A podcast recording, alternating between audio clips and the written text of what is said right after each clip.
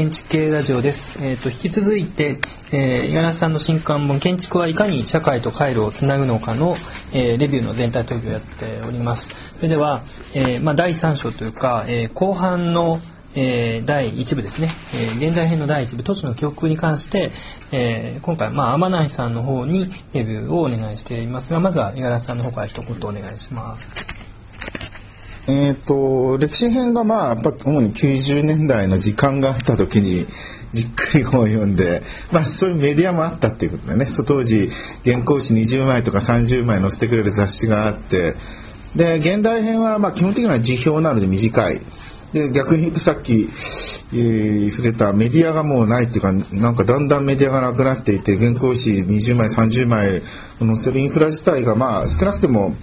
えー、減って、まあ、同人誌的なものは増えてますけども、で、えー、まあ、辞表なので、まあ、その折々について考えたことを、えー、まあ、やっぱり現場とつながってるのが多いでしょうね。折々に見て考えたことを書いているのが、えー、現代編ですね。で、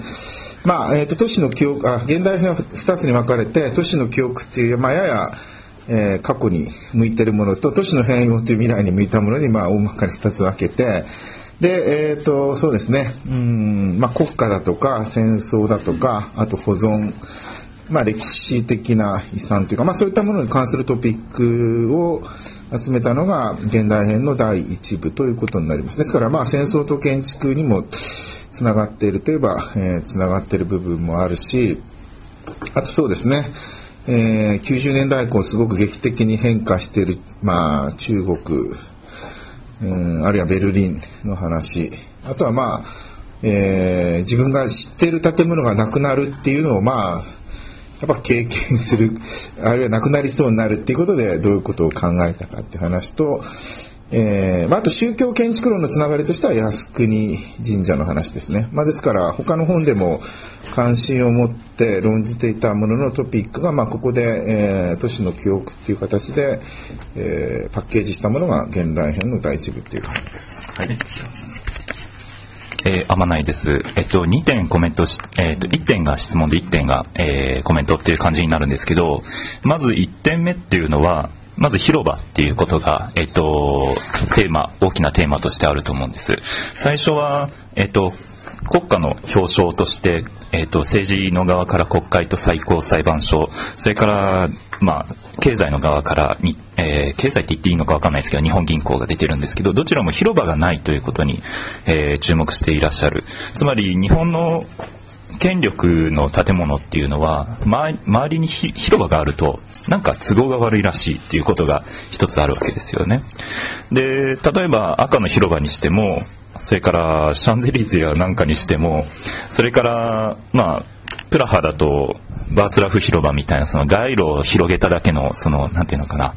えー、御堂筋みたいな、そういうような場所もあったりして、結構そういう広場で人が集まって、えー、集会するっていうようなことは結構あるんですけれども、日本ではそういうことはまずできないっていうのは、例えば、えー、五十嵐さんの本以外にも、ちょっと昔に遡ると原武史さんの、えー、皇居前広場っていう本も、えー、あるわけですね。で、その中で、えっ、ー、と、その次を、の、えー、と、五十嵐さんの原稿なんですけれども、えー、僕たちは靖国を知らないっていう原稿の中では、靖国がコスプレ広場として、えー、浮上してきている。わけです。つまり8月15日という、えー、まあ政治的に極めて重い日ではあるんですけれども、どうもやはりちょっと一歩引いてみると、ね、コスプレ広場にしか見えないっていうような、えー、政治的なパフォーマンスもある一方で、それが、うん、どこか、えー、っと、重みを書いたものとして、え、見えてしまっているっていうことがあるんですけれども、えっと、広場って今、あんまり流行らない言い方ですし、あの、政治運動なんてっていうような、時代でもありますし、で、まあ、ウェブ空間が広がっていれば、そこで広場みたいなことがあるんじゃないか、あ成り立ちうるんじゃないかっていう幻想が、えー、0年代前半ぐらいまでは結構多かったんじゃないかと思うんですけど、今で、それも割と今消えてしまっている。で、質問なんですけれども、ちょっと重いのかもしれないんですけど、えっと、岩さんがその広場っていうものを、その広場に人が集まって何か行動なり、えー、なんでしょうね、集会なり、あるいはお祭りでもいいんですけど、あの、やるような、そういうことが行われる可能性っていうのを、東京にどれぐらい、えー、見ているのかっていうようなところですね。えっと、東京に絞った方が多分、えっと、具体的で分かりやすいと思うんで、ちょっと、なんか、その可能性みたいなことをお話しくだされればなって思います。えっ、と、まあ、広場、都合が悪いっていうか、そこまで意図的にやったとも思えないんだね。なんかあの、都市計画的によくできてないく、あの、要するに個々に建物を作って、うまく有機的につながらなかったっていう、まあその辺、その辺がだから、権力の主体が意図を持って広場があると都合が悪いって考えたらそれはそれですごいと思うんだけど残念ながらそこまで考えてないのがまあ日本の近代的なところかなとも思うんですけどもでえっ、とうんであと靖国の話について言うと、まあ、あのこれはドキュメント映画の靖国をきっかけに書いたものであのやっぱ驚きから始まってるんですよね。本当にあのやっぱり第あの前半がやっぱり去年テキストクリティックで、あ、れ現場行かなくても書けることが多いんですよね。基本テキストをベースに書いていると。であのそれに対してやっぱこれ現場行くと本当に人がうわうおいをしていると。だからテキストだけで靖国について書くことも不可能ではないけれども8月15日にこんなに人がいるんだってやっぱ驚きがあって、まあ、それはでもあの博士論文の動機と似ていて天理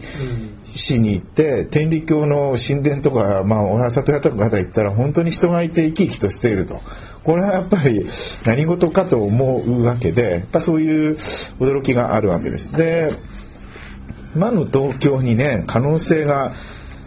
いや例えばねあのこの数年の政治でもさあの、えー、保険ですよね。社会あの国民保険か。年金のあんなんで十分広場で暴動が起きてもおかしくないレベルであの他の国だったら多分暴動起きてると思うんだけどあのそれが起きてないことにやっぱ驚きは覚えますよ。ただねその日本も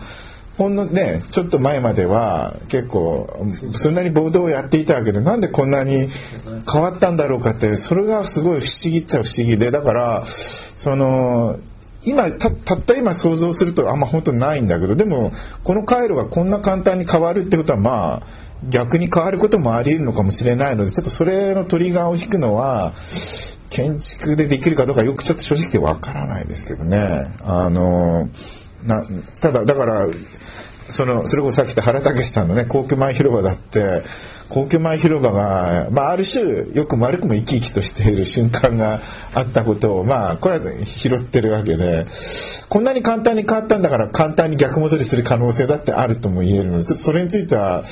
えー、そこまで今のところ深く考えていないんですが、まあ、あと広場に関して言うとあの現代編の第2部っていうのは結構半分広場論なんですよね。公共空間って言って都市の変容でやってるリスボンから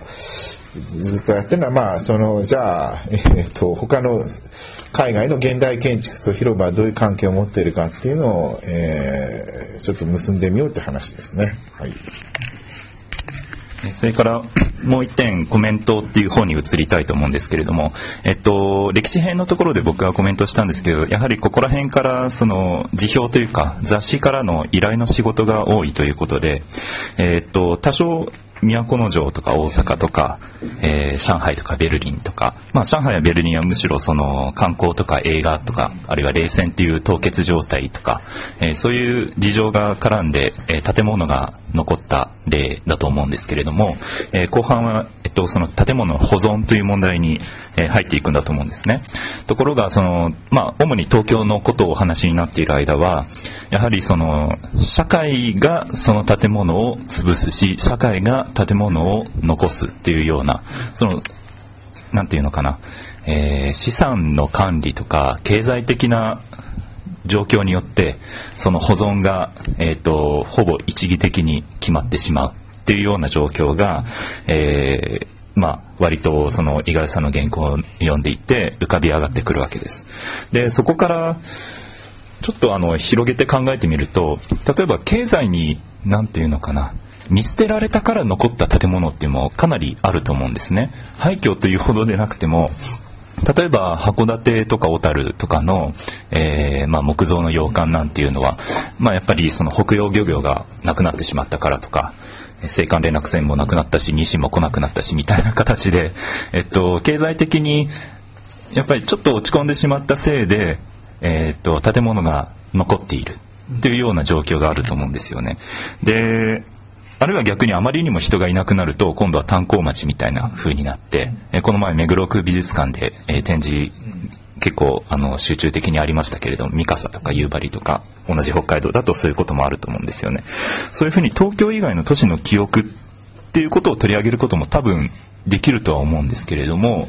やはりメディアにはなかなか乗りにくいっていうところがあってその東京中心のメディアの姿っていうのがすごく、えーと、この現代編第一部にそれは五十嵐さんのせいではもちろんないんですけれども、えー、ある種その関数として現れてしまっているのではないかっていうふうな、えー、印象を持ちましたこれが、えーと、2点目のコメントです。まあ東京に住んでるんでどうしてももちろん東京が多いし、えー、まあ要するに全ては見ることできないんでね結果的に言った話から印象的なものを書いているんですがうんまだ逆に言うと東京だとねそのまあ僕結構好きな、まあ、廃墟になる自由って話なんですけども、えー、まあ地方はね放放放置していても廃墟になる自由があるに対して東京は本当にあのものすごい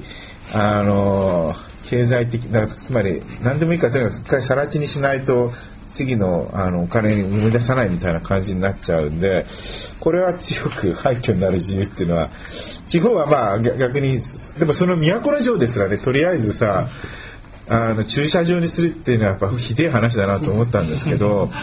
あの、まあ、そういう意味で経済との問題はもちろんある。ただ一方で経済モデルも多分これ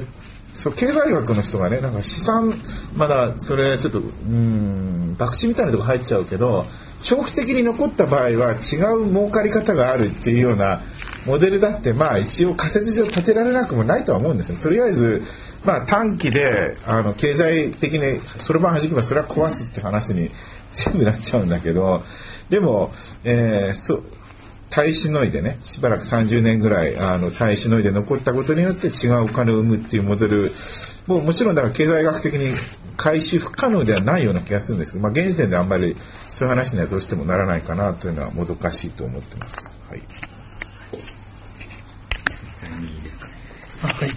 えっと、まあ、僕はちょっと次の章を少し担当していただいた関係で言うと、確かに、あの、この章で広場の話もありますけれども、むしろ次の章が、あの、広場の話がメインになっていて、この章はどっちかというと、こう、モニュメントの、あの、話、つまり都市における、えモニュメントとしての建築がどうやって記憶になっていくかっていう話がちょっと中心じゃないかと思ったんですね。で、まあ、それとの関連で言うと、多分その次の章にも出てきますけども、あの、アイコン的な建築になり得る可能性のあるものが、こう、あのいくつか入ってる、まあ、あの都城もそうだと思いますしでちょっとなんかそのモニュメントとアイコンの関係性とかそれから建築がこう都市に対してこうなんかどうやってこう残っていくのかってなんかそこら辺の話が僕はその話の筋だったのかなとなんとなく思ったんですけども五十嵐さんの中ではこう都市の記憶って言った時に、えーとどまあ、その焦焦点っていうのはどこら辺になるんでしょうか？やっぱりその建築のそのモニュメント性みたいなところにあるのかなと僕は思ったんですけれども。まあモニュメント性もあるしうーんそうですねあとはまあどういうふうに記憶が構築されていくかというプロセスにも個人的な関心があってまあだからそれはね戦争と建築とかあのちょっと宗教の方でもやっている話のまあちょっと一番最近考えたことがここで、えー、記されているかなっていう感じですかね。はいえっ、ー、と、この章というか部は結構なんか保存の話が出てきて、で、なんか、五十嵐さんが保存の話をするとは正直、全盛期にはあんまり思ってなくてですね。で、この朝日新聞に載った論かな、これかなんかたまたま見て、結構それを割と感動してですね、あの内容もそうですし、それからなんか文体がやっぱり力強いっていうか、その、あの私がさっき都城のやつ、ね、そうですね、うん、だからすごくなんか覚悟が決まっていてやっぱりそう社会に対して発言するというのもあるしなんかすごくね力強くて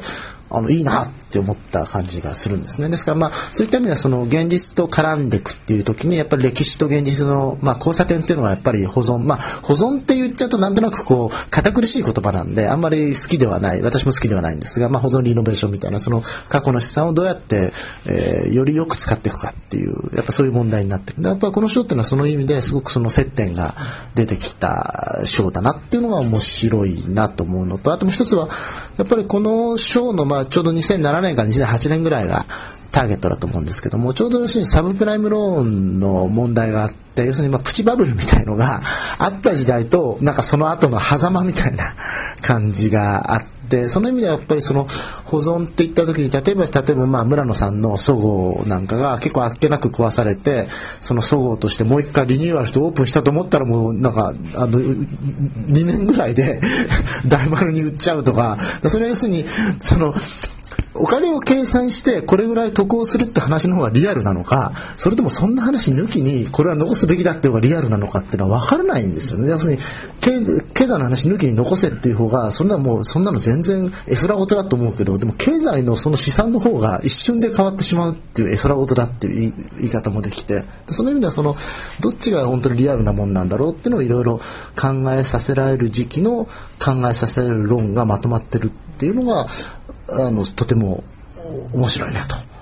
いうふうに思います。じゃああとはあそうそう今のその黒田さんの話を聞いて僕思い出したんですけど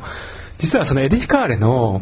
あの第2号でしたかね、第2号ぐらいをですねあの五十嵐さんがまあ、一人で責任編集でまとめたんだけどその時の特集のテーマがあの保存の話だったんですよね。で実はあのあの時に